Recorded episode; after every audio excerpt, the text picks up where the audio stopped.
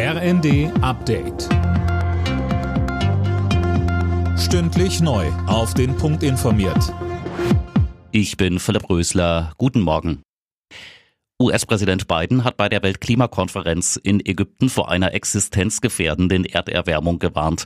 Das Leben des Planeten sei durch die fortschreitende Klimakrise in Gefahr, so der 79-Jährige in einer Rede. Mehr von Michelle Kolberg. Biden kündigte an, die Klimaschutzzusagen seines Landes umzusetzen. Die USA werden die Ziele zur Minderung ihrer Treibhausgasemissionen bis 2030 erreichen, versprach er. Als größte Volkswirtschaft und zweitgrößter Treibhausgasemittent der Welt spielen die Vereinigten Staaten eine entscheidende Rolle im Kampf gegen den Klimawandel.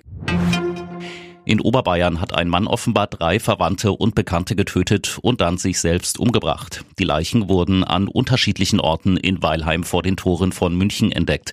Was hinter der Tat steckt, ist noch unklar.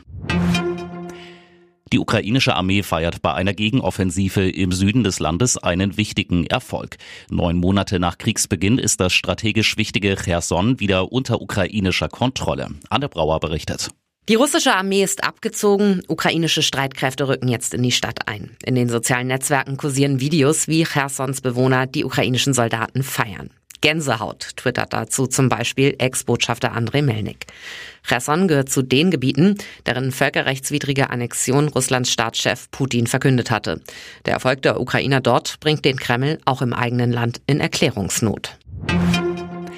Gladbach hat das Borussen-Duell in der ersten Fußball-Bundesliga für sich entschieden. 4 zu 2 setzten sich die Gladbacher zu Hause gegen Dortmund durch. Der BVB steht damit erstmal nicht mehr in der Spitzengruppe der Tabelle.